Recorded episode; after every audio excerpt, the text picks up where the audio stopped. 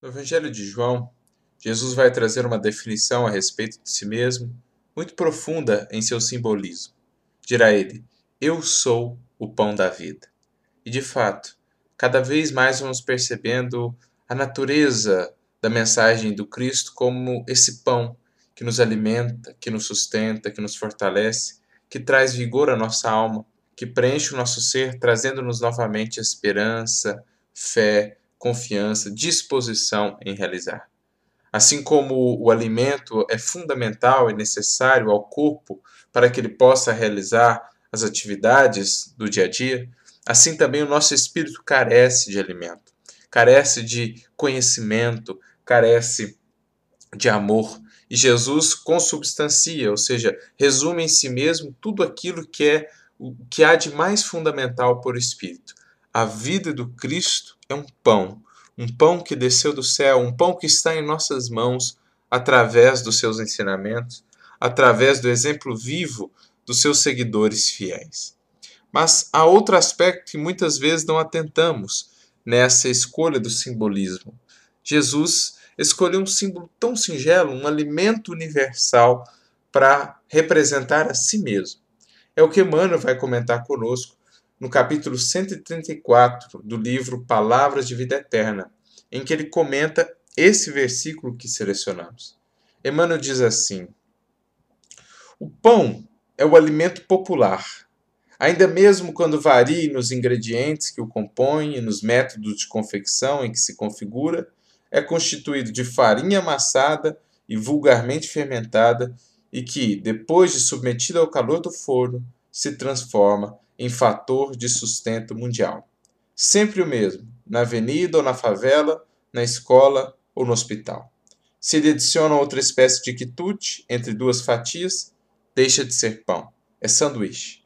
Se lançado a formação de acepip que o absorva, naturalmente desaparece. O pão é invariavelmente pão.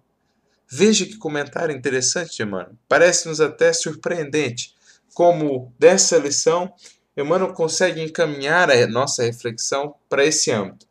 Mas vejamos aonde ele quer chegar. É mais profundo ainda do que isso. Ele diz assim: Quando alguém te envolva no confete da lisonja, insuflando-te vaidade, não te des a superestimação dos próprios valores. Não te acredites em condições excepcionais e nem te situes acima dos outros. Veja que lindo! É como se ele nos dissesse que Jesus escolheu o pão também para nos dar uma lição de humildade. Ele não escolheu se comparar ao manjar, ele não se escolheu se comparar a um alimento que era consumido na mesa dos ricos, dos imperadores, dos senhores, dos reis, não. Ele escolhe o alimento das multidões, o alimento das massas, o alimento universal, o alimento de todos, para dizer que ele era mais um, Apesar da sua grandeza celestial, se considerava mais um entre nós. Na sua humildade sublime, vinha nos trazer a lição de que, realmente, a humildade é também alimento para a alma. A humildade é a verdadeira grandeza da alma. A capacidade de se fazer pequeno para servir aos outros é o que traz ou que denota a grandeza celestial. E Emmanuel então conclui: abraça nos deveres diários o caminho da ascensão, recordando que Jesus, o enviado divino e governador espiritual da terra, não achou para si mesmo outra imagem mais nobre e mais alta que a do pão puro e simples. Meus amigos, se Jesus, Divino Mestre, governador espiritual da terra, emissário celeste em nosso planeta, se comparou ao pão, o alimento mais simples, o alimento mais universal, o alimento mais humilde? Por que ainda deixamos nos envolver pelas falsas grandezas, pelas ilusões que criamos a respeito de nós mesmos, a respeito de superioridades, a respeito de merecimentos que não temos?